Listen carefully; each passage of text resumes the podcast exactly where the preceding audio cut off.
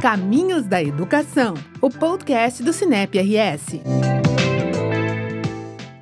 Olá! Começa agora mais um Caminhos da Educação, o podcast do Cinep RS. O assunto desta vez é a retomada das aulas presenciais, com foco nos protocolos sanitários. São muitas questões para tratarmos. Que protocolos continuam valendo, variantes que circulam, medidas de distanciamento, isolamento, enfim. Aqui você vai ficar sabendo como se preparar para quando os alunos, professores e funcionários chegarem. Eu sou o jornalista Pedro Pereira e serei o mediador da nossa conversa.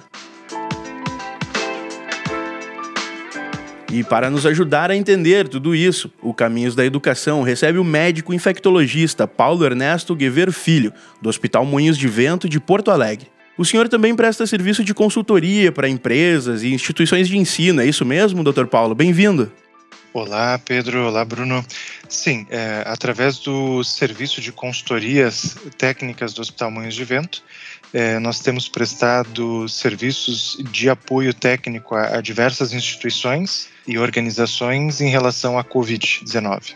Perfeito, Dr. Paulo vai nos ajudar hoje a entender bastante coisa. E além de entender esses protocolos para evitar o coronavírus, os gestores e educadores têm a missão de fazer com que eles sejam cumpridos. E para levantar essas questões, está conosco o presidente do Sinep RS, Bruno Eiseric. Bem-vindo, presidente. Pedro, muito bom estar mais uma vez no nosso podcast, muito bom falar contigo. É uma grande honra ter o Dr. Paulo com a gente e as escolas e acho que toda a sociedade ela está bastante ansiosa agora com essa nova variante e a gente aprendeu que com a Covid a gente não consegue fazer um planejamento muito a longo prazo né? mas a gente tem aquela dúvida e eu gostaria de poder começar essa nossa conversa fazendo um questionamento para o Dr. Paulo. As aulas da rede privada elas devem começar lá na segunda quinzena de, de fevereiro, ou seja, estamos a uma distância hoje, quando estamos gravando. É importante que a gente saiba, esse é um podcast gravado há cerca de 20 dias do início das aulas.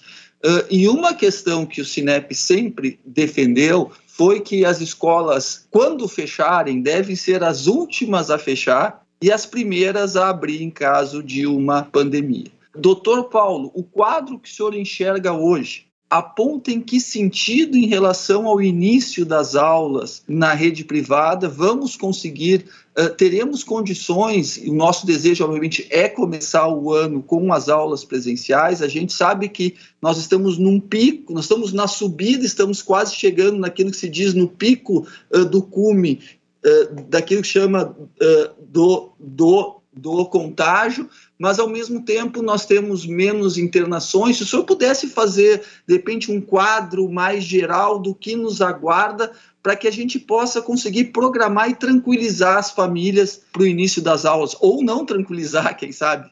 Essa pergunta é muito importante, Bruno, e te agradeço ela porque a variante Omicron ela tem um comportamento muito diferente das outras variantes que nós já conhecemos, quer seja por características próprias delas, quer seja porque a nossa população uma grande parte dela já está imunizada. E vemos agora a questão da imunização eh, iniciando no público infantil de 5 a 11 anos. Então, a Omicron é uma variante que ela é muito mais transmissível do que as variantes anteriores, mas ela tem se mostrado, na maioria dos países, como uma doença mais leve, mais branda principalmente naqueles pacientes já vacinados, e aí a gente lembra que o esquema completo com as doses de reforços atualizadas. Isso vai ser a, a tônica, a constante da gente lembrar a população de estar com o esquema vacinal atualizado. É importante é, saber que, devido a essa alta transmissibilidade da variante Omicron, nós devemos reforçar a vacinação e algumas medidas de prevenção. Hoje, é, e tu colocaste muito bem é, a nossa discussão analisando com os dados de hoje, né, em final de janeiro, nós vemos que aumentou muito a taxa de contaminação de casos novos de indivíduos da população com a variante Omicron, e principalmente pelo, pela chegada dessa nova variante mais transmissível, mas pelo relaxamento das medidas de distanciamento social e das medidas de prevenção individual. E isso a gente tem dois eventos impulsionadores importantes, que é o Natal e o Ano Novo, num período de férias onde há uma proximidade, há uma interação social maior entre as pessoas. E isso aconteceu, está acontecendo em várias partes do mundo inteiro e está provocando esse aumento de casos. Em muitos países em que esse aumento já iniciou há algumas semanas, a subida foi muito rápida, mas atingindo um pico, o descenso de casos é, também está ocorrendo de forma rápida. Então, isso são dados otimistas em relação à duração dessa nova onda. Claro que nós temos que ver como vai é, acontecer no nosso país com as nossas características, né, que muitas vezes são heterogêneas. É importante lembrar que agora nós estamos num período de férias. E no período de retorno às aulas, e tu colocaste muito bem que elas começam ali no período de fevereiro, provavelmente nós já vamos ter passado do pico de contágio da Omicron. E é importante lembrar que, como o, o, nosso banco de dados oficial do Ministério da Saúde ainda está com problemas de atualização, nós não temos esses dados compilados para nós podermos analisar a realidade Brasil, Rio Grande do Sul e Porto Alegre. Mas, de uma forma geral, com os dados preliminares que a gente tem, é, provavelmente nós já vamos ter passado desse pico e vai estar numa fase de descenso. Agora, o, a interação entre as crianças dentro da sala de aula, o retorno dos pais aos ambientes de trabalho, nós vamos ter que analisar com muita cautela nas quatro semanas seguintes após esse início, para ver como essa transmissão vai ocorrer. Muitos pacientes já se infectaram agora em janeiro e, e início de fevereiro. Então, esses vão ficar, de certa forma, protegidos por um tempo. E isso seria como se fosse uma proteção adquirida pela infecção natural do vírus. Outros vão estar protegidos pela questão da vacinação, que ainda é, é muito inicial. Né? Ela começou agora em Porto Alegre, acho que dia 19 de janeiro, então ainda a gente vai ter uns 15 a 30 dias para começar a sentir o efeito da primeira dose. Mas a minha opinião é que é, a gente vai estar numa fase de diminuição de casos é, lá pelo dia de 20 de fevereiro, mas com essa interação dentro das salas de aula, a gente possa ter um aumento na, na taxa de contaminação nesses grupos específicos. E aí é importante frisar as medidas de prevenção nas primeiras quatro semanas para a gente acompanhar essa evolução. Doutor, eu diria o seguinte: tudo que a rede privada, eu penso, obviamente, a rede pública e as famílias querem é poder começar o ano de forma presencial. Né? Eu acho que nós não podemos privar as nossas crianças de estar presencialmente em sala de aula. Então, pelo que o senhor coloca, e obviamente a gente tem que aqui às vezes tentar fazer um exercício de futurologia, né? A princípio não, não existe nenhum perigo ou não existe nenhuma uh, situação que aponte alguma gravidade de que nós possamos começar o ano letivo de 2022 de forma presencial. Claro, com todos os cuidados.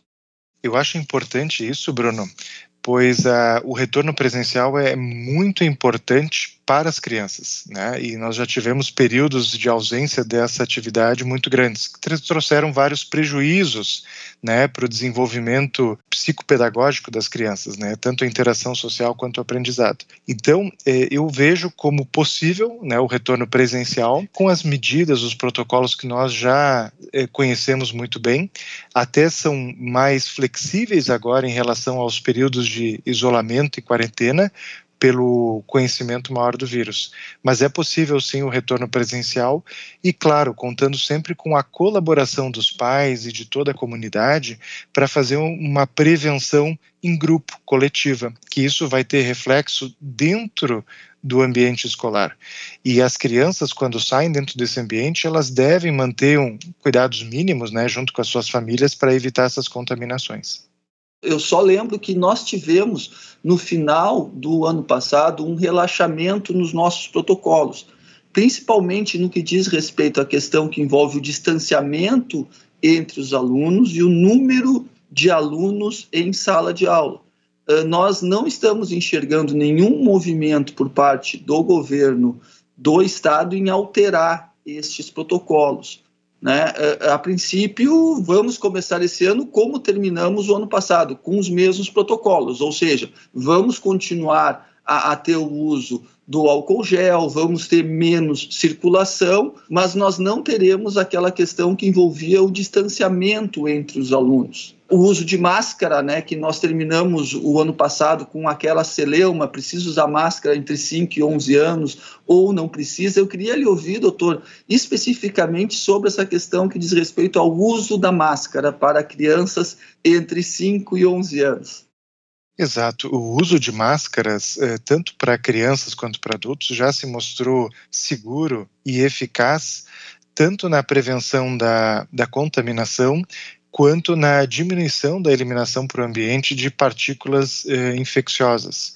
Nesse sentido, nós tivemos uma, uma discussão e, e, várias alterações nas recomendações sanitárias do uso de máscaras, principalmente para população infantil. E Nesse momento, é, existe uma flexibilização, ou seja, uma não obrigatoriedade do uso de máscaras abaixo de 12 anos. No meu entendimento, esse uso, além de seguro, ele é eficaz para prevenção. E num ambiente coletivo, onde o distanciamento foi diminuído justamente para comportar um maior número de crianças dentro da sala de aula, isso é super importante pelas questões do ensino presencial, da interação social, o uso de máscaras ele se torna mais importante neste cenário atual. Então, a minha recomendação é do uso sim de máscaras é, a partir dos dois anos de idade, de forma lúdica, de forma supervisionada, com explicações para as crianças. E isso nós já temos dois anos de pandemia. É, as crianças elas já estão ensinando os pais há muito tempo como é que é o uso correto de máscaras. Né?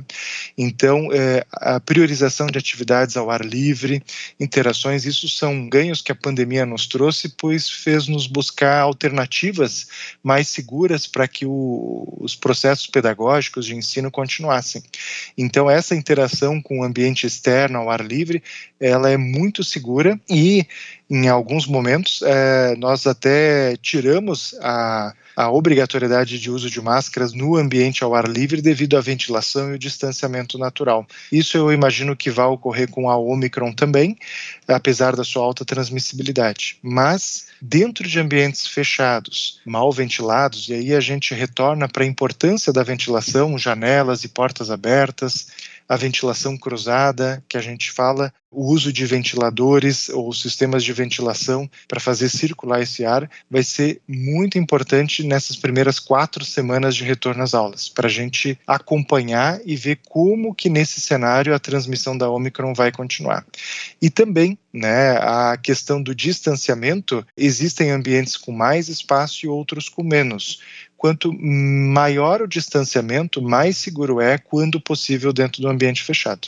Eu é que não quero, Bruno, interromper, porque eu, né, tô aqui como mediador, os especialistas são vocês, a ideia é a gente trazer justamente para que vocês contribuam, né, com essa experiência e com esse conhecimento, para que os gestores tomem as decisões e as medidas lá na ponta do processo, né, para trazer os alunos de volta para a sala de aula e ter um processo de ensino adequado eu quero também reforçar para quem nos ouve que a gente está cumprindo aqui também todos os protocolos. A tecnologia nos permite isso, então a gente está conversando de forma remota e de acordo com todos os cuidados aí que são necessários para trazer o caminhos da educação e com segurança para todo mundo poder programar um ano letivo aí bastante produtivo. Agora a gente confere um recadinho dos nossos parceiros. Fique ligado aqui no Caminhos da Educação. A gente já volta com mais dicas e respostas sobre o retorno às aulas.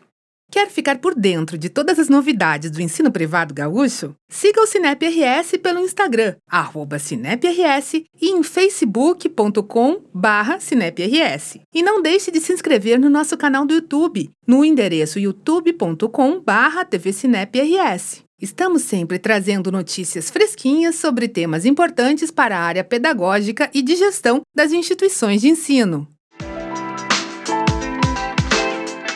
Estamos de volta com o Caminhos da Educação. Bom, eu sei que o Bruno está pronto para trazer mais algumas questões aqui para nossa conversa. A hora é agora, presidente. Pedro, é isso, e, e, a gente fica pensando naquelas perguntas que os diretores fariam para um especialista. Então, aqui eu tô, estou tô muito mais como um porta-voz dos nossos diretores que como presidente. Mas eu queria trazer um outro assunto que ele tem, infelizmente, trazido polêmica, que é a questão da vacinação, doutor Paulo. Eu, o Cinep já se posicionou favorável à vacina, não há dúvida nenhuma que a vacina é importante não só para os adultos, mas também para as crianças. Mas acontece que nós temos uma norma federal que não obriga a criança a tomar vacina, né? Na verdade, os pais decidem uh, uh, se o filho toma ou não a vacina. Então, eu queria abordar dois aspectos. O, o primeiro deles, a sua posição em relação à, vacina para as crianças e, em segundo lugar, e aí a gente pode uh, fazer isso com mais calma, a questão que envolve o passaporte vacinal, ou seja, a, a, a escola exigir que a criança apresente o passaporte vacinal. É muito importante, Bruno, a gente frisar para a população como um todo a segurança e a eficácia de todas as vacinas que nós temos disponíveis contra a Covid, dentro no Brasil e algumas fora do Brasil. Então, eh, essas vacinas elas passaram e estão passando por vários estudos, né, para mostrar a eficácia dela frente às novas variantes, já mostraram seus benefícios frente às outras variantes em relação à segurança, acompanhamento, revisão de dezenas de centenas de especialistas no mundo inteiro sobre os resultados, agências regulatórias sanitárias no mundo inteiro. Então, é, embora as vacinas possam apresentar alguns efeitos colaterais, como todas as vacinas que nós conhecemos, que é dor no local da picada, um inchaço, uma vermelhidão, e de longe, disparado, esses são os eventos mais comuns, é, a prevenção, o benefício de evitar doença grave, internação hospitalar e morte é muito importante. Foi graças às vacinas que nós vimos os pacientes saírem de dentro dos hospitais, de dentro das UTIs. Os momentos que o nosso sistema de saúde entrou em colapso, principalmente em 2021, março, abril, maio, pela alta demanda, uma alta mortalidade pela doença, nós não vemos mais agora por conta da vacinação. E os pacientes internados em UTI, no hospital, de uma forma geral, 95% ou mais são aqueles não vacinados ou parcialmente vacinados. Então, esses dados eles servem para mostrar o papel das vacinas e a sua segurança. E nas crianças, também os mesmos estudos estão sendo conduzidos, alguns já foram concluídos e possibilitaram a aprovação do, dos órgãos sanitários, e a vacinação em crianças já está sendo utilizada no, no mundo inteiro. É importante lembrar que a, a Covid-19, como a gente conhece até hoje, nas crianças, ela é uma doença muito leve, muito branda. Em raríssimas situações, ela acaba causando uma complicação chamada de doença inflamatória multissistêmica, mas que mesmo sendo rara, quando a gente tem milhões e milhões de crianças infectadas no mundo inteiro, esse evento raro da Covid, ele pode aparecer em números absolutos mais importantes. E até em números mais importantes que outras doenças, como sarampo, pólio, é, meningite, que a gente tem visto. Então, é, nesse sentido, é, se reafirma a necessidade do uso da vacina nessa população infantil de 5 a 11 anos, e a gente aguarda que sejam aprovados os estudos para populações abaixo dos 5 anos. É importante que os pais estejam vacinados e é importante também que os filhos estejam vacinados. Existe uma orientação do Ministério da Saúde para todas as vacinas: sarampo, pólio, tuberculose, coqueluche, tétano, hepatite B, hepatite A, entre várias outras, que as crianças estejam com o calendário vacinal atualizado. E isso é importante, e as escolas também elas é, têm que é, observar a atualização dessa carteira vacinal e lembrar os pais de atualizarem as vacinas caso não estejam, porque dentro do ambiente escolar, se uma criança não vacinada adoece, ela pode transmitir para as outras crianças.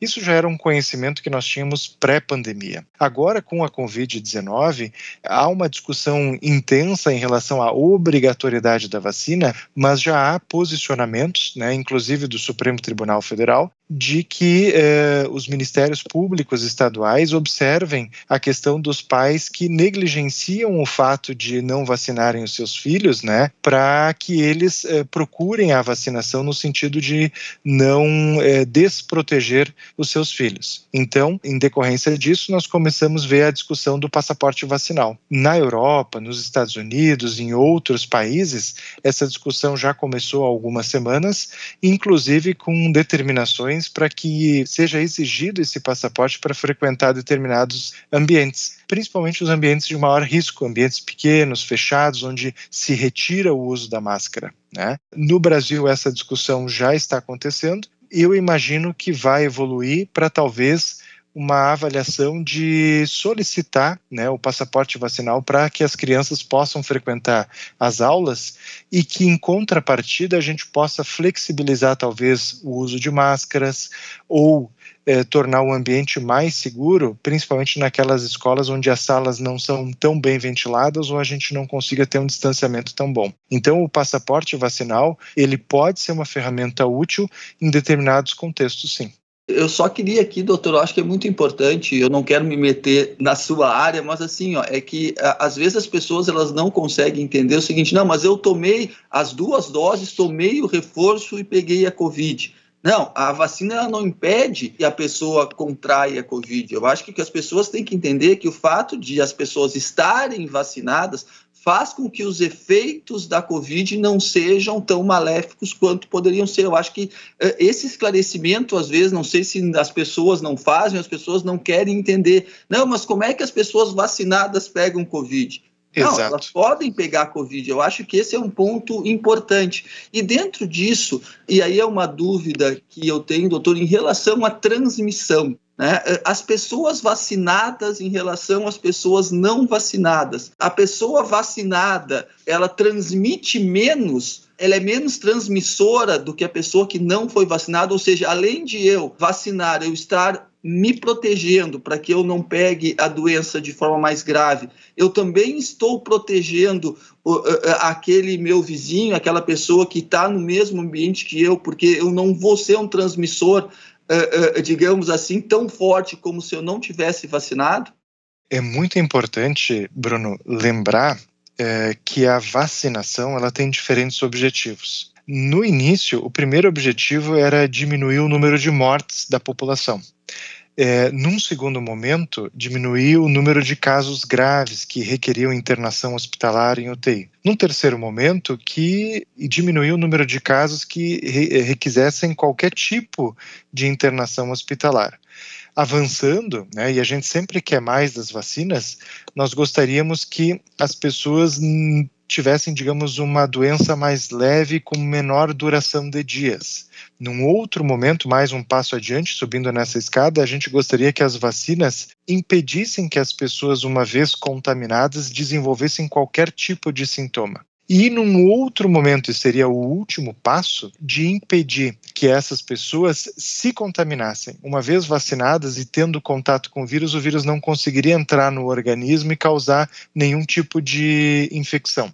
Então, é, nós vemos que é, nós somos muito exigentes em relação às vacinas, né? E devemos ser assim. Agora, é, essas vacinas, elas cumpriram e vêm cumprindo o papel delas de diminuir doença grave e mortalidade. Mas, como tu bem colocaste, elas não impedem que o indivíduo se contamine em algumas situações e desenvolva a doença de forma leve e branda na imensa maioria dos casos. Então, isso é o grande ganho da vacinação até este momento. Os dados que a gente tinha em relação às outras variantes, até a variante Delta, era de que nos indivíduos vacinados, de uma forma geral, eles tinham menor duração de sintomas menor carga viral e menor transmissibilidade. Mas é, existem alguns estudos que é, falam o oposto em relação a isso, e em relação à variante Omicron, a gente já tem alguns estudos que mostram que os indivíduos vacinados eles podem se contaminar e podem transmitir da mesma forma que indivíduos não vacinados. Por isso que além da recomendação de vacina,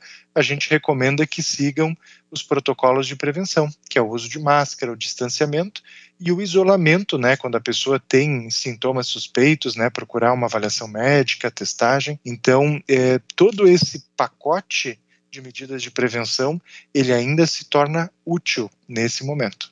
Só quero voltar aqui rapidamente à questão que envolve o passaporte, doutor, e o Sinep, ao mesmo tempo que ele indica que os pais vacinem os seus filhos, ele também indica para as escolas que aguardem um pronunciamento dos órgãos sanitários estaduais ou municipais. Eh, nós entendemos que não cabe à escola, como ente, exigir ou não o passaporte. Se isso vier do governo do estado ou do próprio município que as escolas elas obedeçam aquilo que for determinado, mas nós não entendemos que é, um, é uma obrigação da escola né, nesse momento, até porque nem todas a, a, vacinação das nossas crianças começou semana passada, está começando essa semana. Então, nós não vamos ter condições de, até o início das aulas, poder ter todas as crianças vacinadas. Além disso, nós temos a questão que envolve alguns pais que, infelizmente, talvez não queiram vacinar os seus filhos, e aí talvez o Ministério Público tenha que tomar algum posicionamento. Então,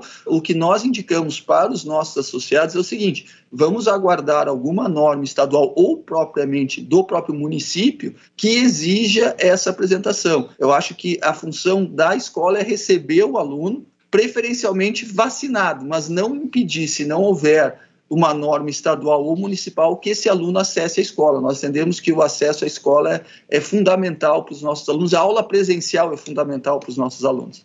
Exato, Bruno. Essa discussão é uma discussão de toda a sociedade através dos gestores públicos e, antes de tudo, tem que haver uma conscientização da população sobre os benefícios da vacinação, da segurança, de facilitar o acesso à vacinação. E tu bem lembraste que começou faz pouco tempo a vacinação de crianças.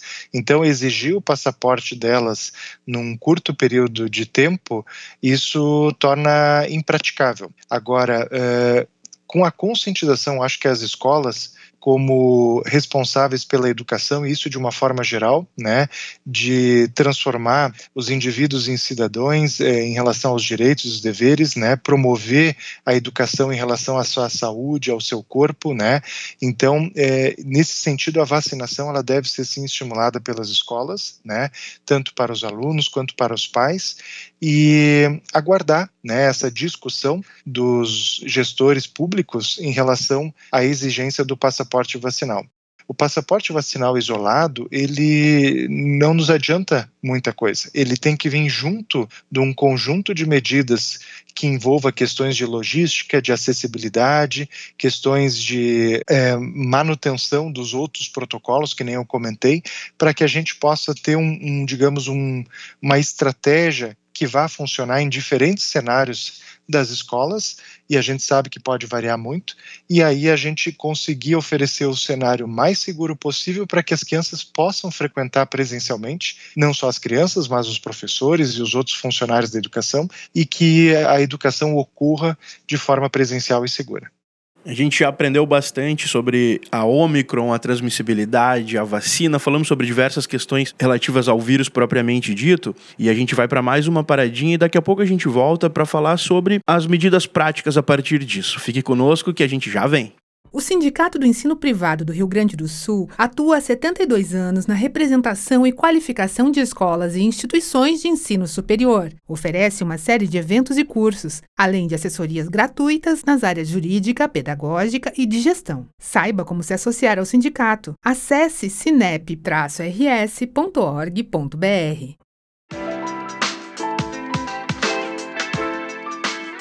Estamos de volta com o Caminhos da Educação, o podcast do Cinep RS. A gente já falou sobre a Omicron, é, coronavírus, vacina, transmissibilidade, enfim, uma série de questões técnico-científicas a respeito da pandemia. E você que é gestor, educador, deve estar se perguntando o que eu faço com tudo isso e coloco como eu coloco isso em prática para receber meus alunos, funcionários, professores. Então agora, é, Dr. Paulo e Bruno, convido vocês a trazerem essas observações, né? Na prática, é, a gente tem alunos de diferentes idades, é, turmas que convivem no intervalo, no recreio, na entrada, na saída da escola, né? A questão do refeitório, enfim, tem uma série de questões para equalizar agora e colocar em prática é, é, esses protocolos, né? É, Bruno, é, onde, onde podem estar as principais dúvidas dos gestores nesse momento? É, eu, vamos fazer um exercício aqui, imaginar que nós estamos no dia 14 de fevereiro, quando parte das nossas escolas retomam, outras vão retomar na semana seguinte, né? Uh, uh, e aí é aquela coisa, como nós vamos começar o ano letivo, né? E, primeira questão, acho que temos que começar ele de forma presencial. Acho que não temos, não podemos jamais abrir mão da nossa presencialidade. O lugar de criança é na escola. Mas vamos lá, doutor. Máscara, distanciamento, quais são os seus conselhos para o nosso início de ano letivo? É importante que todas as pessoas, e aí eu vou falar também da família do, dos estudantes, né, é, estejam vacinados e atualizados. Os alunos que já puderem é, receber a vacina, que também já comecem a fazer o, o seu esquema vacinal. A questão do distanciamento, nós vemos assim que quanto maior o distanciamento, principalmente em ambientes que não há obrigatoriedade do uso de máscara, nos ajuda a evitar um pouco a transmissão. Então, esse distanciamento, sendo de um metro ou mais nos ambientes maiores, também facilita na prevenção. A questão da higienização das mãos com álcool gel ou a simples lavagem com água e sabonete também ajuda. A, a questão de frequentar ambientes abertos, áreas externas para as atividades, também são ambientes extremamente seguros. A questão do uso de máscaras, né, a partir dos 12 anos de idade, obrigatória ainda no Brasil, em ambientes fechados e áreas abertas. Eu entendo que em áreas abertas possa haver uma flexibilização, sempre com uma supervisão dentro do ambiente da escola para que não ocorra momentos de aglomeração mas que nesses ambientes externos é, seja talvez facultativo o uso de máscaras.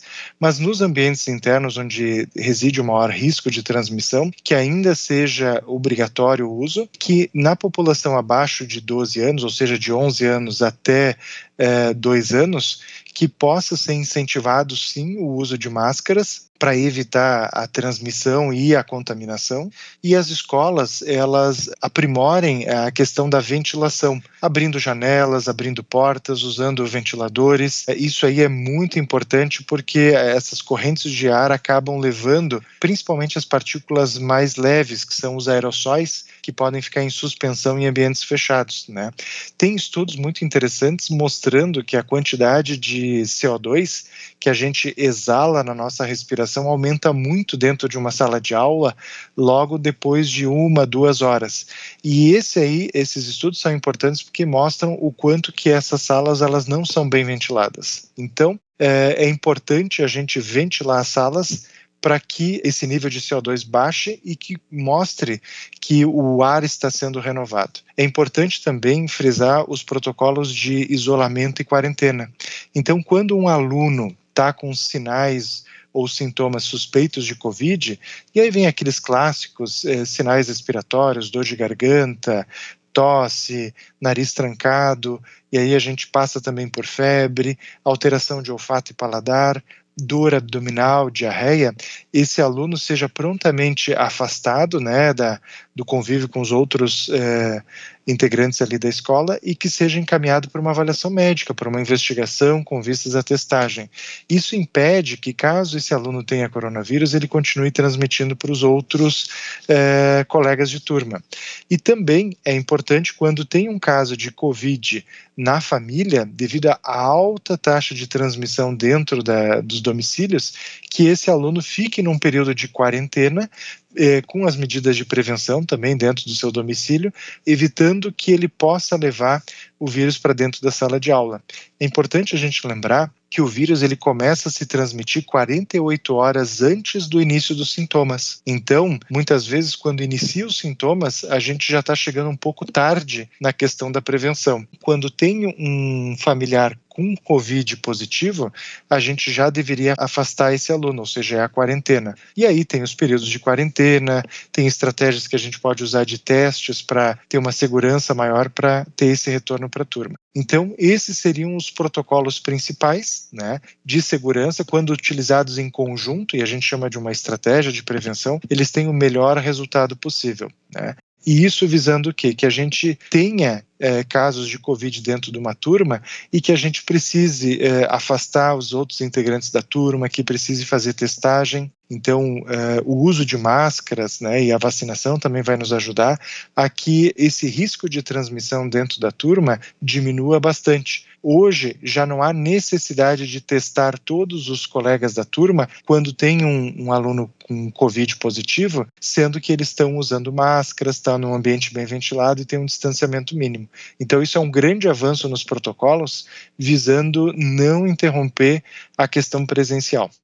Doutor, muito boas as dicas e deixa, eu sei que nós estamos encaminhando já para o final, Pedro, a gente podia ficar falando aqui, eu acho, mais umas duas horas e, e, e a gente lê muita coisa, a gente às vezes tem uh, dificuldade para poder, para quem é leigo, para a gente poder separar o que é notícia do que não é notícia, né? E uma dessas notícias, ela me chamou a atenção e eu quero poder dividir aqui e ouvir a sua opinião. Pelo menos eu li a manchete, eu não aprofundei, mas pelo que eu li, na Inglaterra eles já estão tratando a Covid com a Omicron já como uma gripe, digamos assim, e não exigindo todos aqueles protocolos. Isso realmente está acontecendo ou isso é mais um, alguma notícia que está dentro daquelas que se espalha por aí para ver se pega?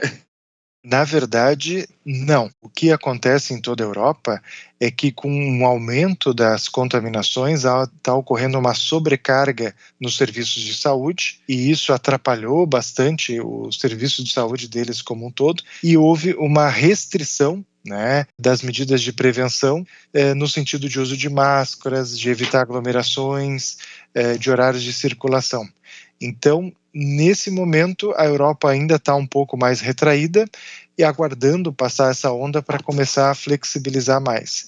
Mas há já uma discussão, Bruno, que pela gravidade bem menor da Omicron e com o avanço da cobertura vacinal, ela possa ser encarada como se fosse uma gripe. Mas isso é uma simplificação muito grande e que nesse momento é imprudente fazer tal afirmação. Então a gente precisa ainda uh, reunir mais informações e analisar para que a gente possa interpretar a variante Omicron como uma doença mais leve e branda. Mas isso a gente precisa de vacinação, a gente precisa de dados e, e precisa também é, de um tempo de observação. É, é importante lembrar que, é, assim como a Omicron, veio a Delta, veio a Gama, veio outras variantes e elas surgiram através dessas contaminações. Então, no mundo inteiro, nunca se viu um grau de contaminação, de circulação viral tão alto como agora. Então, muitas autoridades sanitárias elas estão cautelosas em relação ao surgimento de outras variantes e que isso a gente só vai observar com a vigilância genômica, né, do surgimento dessas outras variantes. Que vão ocorrer outras variantes, sim, já está ocorrendo. A gente espera que essas outras variantes elas sejam mais brandas ainda do que a Omicron e que as vacinas possam proteger os indivíduos dessas novas variantes. Os laboratórios já estão pesquisando novas versões das suas vacinas, provavelmente para serem utilizadas em 2022 ou 2023. Então, nesse cenário, nesse cenário que a gente desenha, seria um cenário mais otimista, mas ainda a gente precisa de cautela e mais algumas semanas de observação. Doutor Paulo, o senhor fala sobre estratégia de prevenção, né? Ou seja, são várias pontas que precisam estar bem amarradas para que funcione e para que a gente possa ter a retomada das aulas presenciais sem nenhuma interrupção. Aí precisa contar com a informação correta, com a boa vontade né, de, de todos os entes que fazem parte de uma escola, de uma comunidade, de uma instituição de ensino. Como, e, e Bruno também convido a trazer essa experiência, né? Como trabalhar isso, né? Esse, esse convencimento com informação correta e também trazendo a, a, a participação de todo mundo nesse processo. Bom, deixa eu me antecipar aqui ao doutor. Eu quero contar uma história, Pedro, que eu acho que para mim eh, ela simboliza muito do que está acontecendo com a nossa população nos últimos dois anos. É, eu diria que aconteceu comigo, eu fui até o supermercado, isso foi em 2020 ainda, e aí eu me lembro que eu cheguei no supermercado e vinha na minha frente um casal com uma criança e o casal passou reto pelo aquele token onde tinha o álcool gel. E a criança parou, porque a criança sabia que na escola ensinaram para ela que quando ela fosse entrar no ambiente ela tinha que usar o álcool gel. Aí a criança parou, foi lá, passou o álcool gel nas, nas mãos e os pais tiveram que fazer o mesmo pelo exemplo que a criança deu. Então eu acho que o papel que a escola faz nesse momento ele é um papel fundamental de prevenção. Eu costumo dizer assim, ó, eu ouvi essa frase, essa frase ela não é minha, né? Que a, a, a medicina ela cura, mas a escola previne. Então, eu acho que nesse momento, quando nós retomarmos as aulas e temos que retomar as aulas presenciais, com todos os protocolos que o doutor Paulo já trouxe, é muito importante que a gente retome a questão com os nossos alunos da importância da conscientização, né, de que se aquele aluno não tomou a vacina, a importância que ele tome a vacina. Né? Eu diria que cabe esse papel da escola. Né? A escola tem esse papel de poder auxiliar a sociedade, para que os nossos médicos tenham menos trabalho, digamos assim.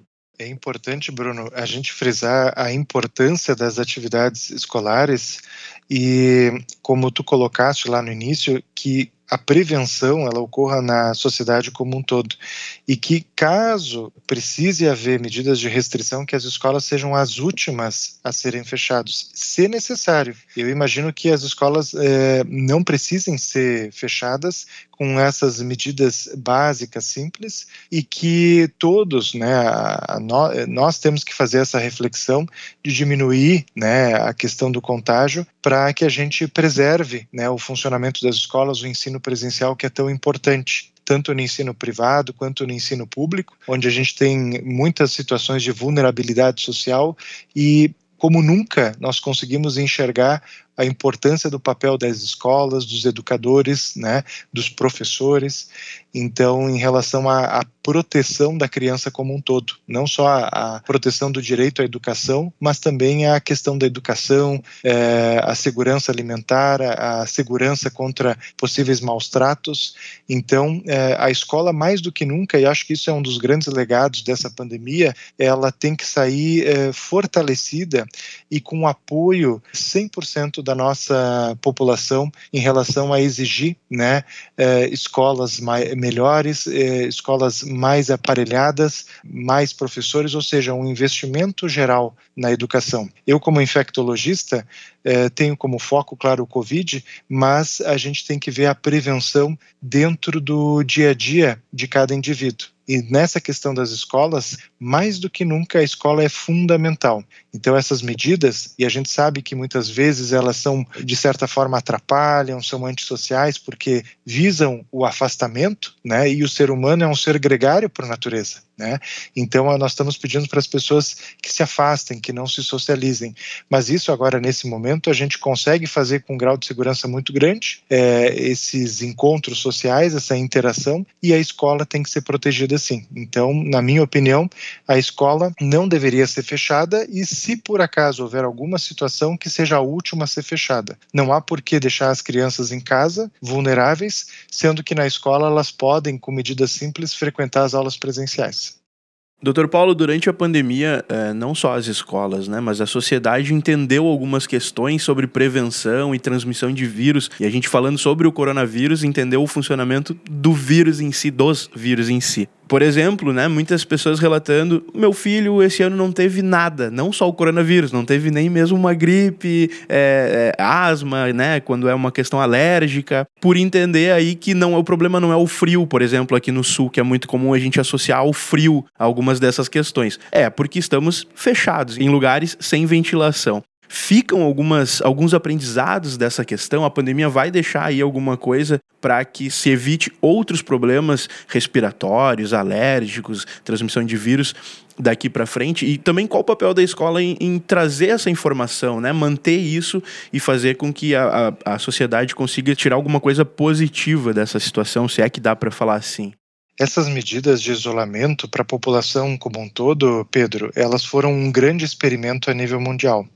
Nós vimos que o afastamento né, da interação social diminuiu é, quase a zero várias doenças infecciosas, principalmente na população infantil, e que a gente sabe que tem uma interação maior dentro e fora da escola. É, nesse sentido, a gente sabe, né, como profissionais da saúde, que o frio não é o, o fator que precipita as infecções respiratórias, né, para dar como exemplo. Mas o frio ele acaba proporcionando um ambiente de maior aglomeração, porque as pessoas querem se reunir em ambientes fechados, mais aquecidos, mais confortáveis, e aí a transmissão ocorre com maior facilidade. Em 2020 e 2021, até o, o final do ano, nós quase não víamos mais a circulação de vários vírus muito comuns em criança, principalmente o vírus influenza e o vírus sincicial respiratório. Com a, a flexibilização das medidas eh, sociais como um todo, nós vimos que esses vírus voltaram a circular tanto que nós tivemos agora uma epidemia de gripe é, totalmente fora do período normal que ela ocorre, que é lá em, em abril, maio, julho, né, é, de cada ano. Então, nesse sentido, é, fica um aprendizado para a população e isso é, culturas de outros países já, já vinham com esse aprendizado, é, que uma criança que está com sintomas respiratórios, tosse, dor de garganta, febre, ela tem que procurar ficar afastada, resguardada, fazer uma avaliação médica e até que ela melhore, que não esteja mais transmissível e retorne para as aulas. Para as outras doenças infecciosas, esse período de isolamento não é tão grande quanto para o Covid. E isso acaba melhorando a questão de prevenção dos outros alunos, né, dos outros colegas de turma. E isso também tem repercussões no ambiente de trabalho. Tanto que a vacinação para gripe já era uma estratégia adotada por várias empresas e também nas crianças por conta desse absenteísmo que a gripe provoca.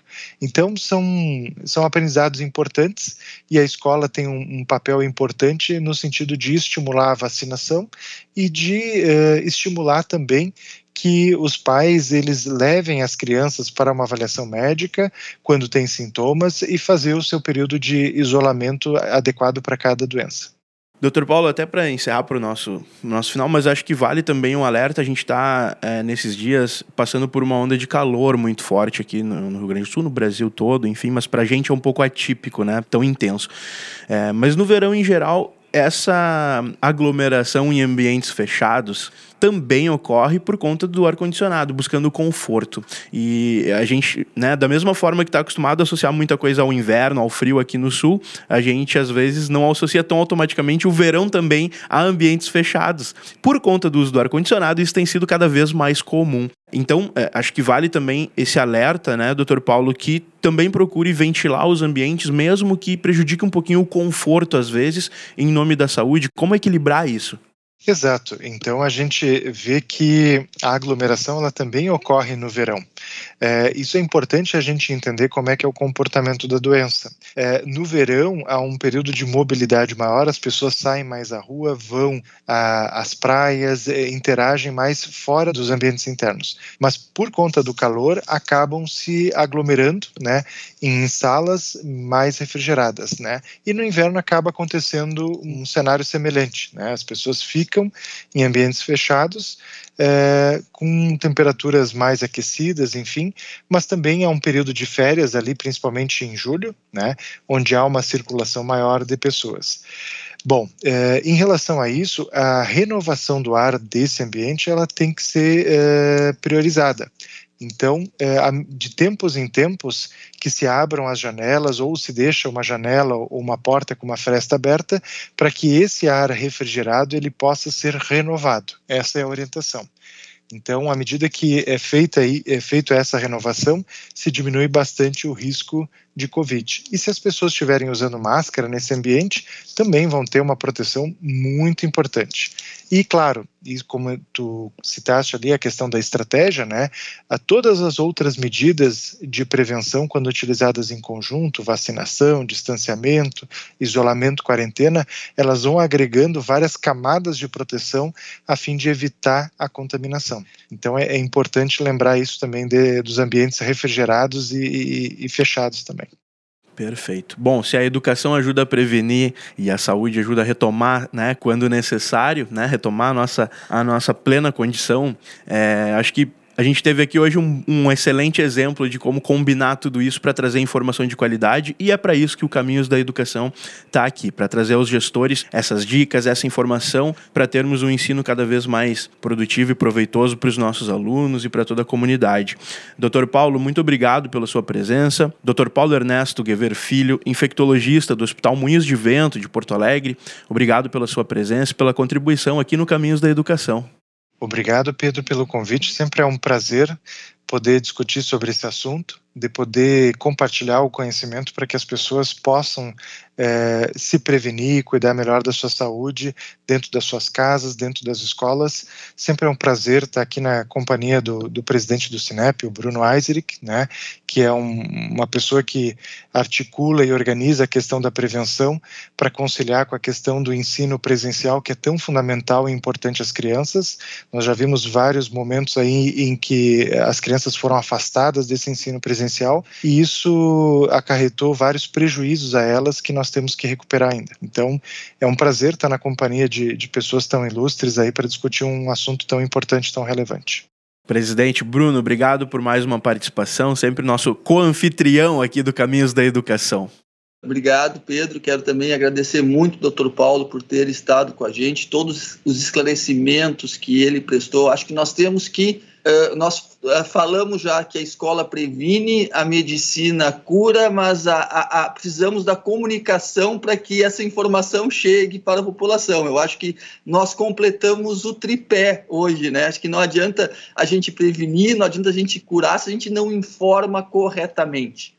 Então, eu diria o seguinte vacinem-se, é muito importante, adultos, crianças, todos têm que estar com o passaporte vacinal completo. Vamos manter as salas de aula arejada, vamos usar a máscara, vamos uh, cuidar, quando possível, ter o nosso distanciamento, vamos usar o álcool gel ou simplesmente lavar as mãos e começar as aulas de forma presencial. Né? Eu diria que essa é a nossa, é, é a nossa grande batalha para esse início uh, de ano, não podemos fechar nossas escolas, a escola tem que ser a última a, a, a, fechar e a primeira a abrir, não vamos né, ter que passar por isso de novo. Acho que os esclarecimentos que o doutor Paulo trouxe hoje tranquilizam as escolas, uh, uh, espero que tranquilizem os governantes e tranquilizem as famílias.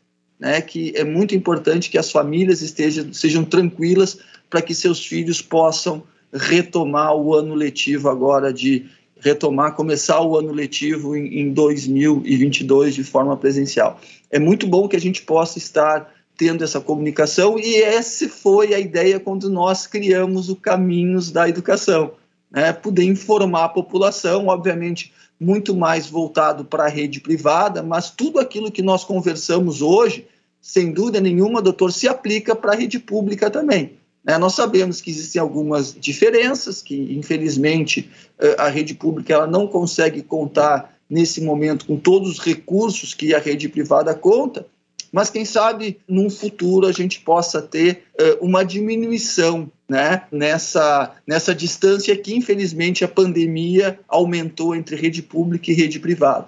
Né? O desejo que nós temos enquanto rede privada é ter uma rede pública forte, é poder ter uma escola pública forte, porque com isso vai ter que subir a régua da escola privada. E nós queremos uma escola privada cada vez melhor. Então, foi muito bom ter estado mais uma vez aqui conversando e trazendo assuntos importantes, não só para a comunidade escolar, mas para a comunidade em geral.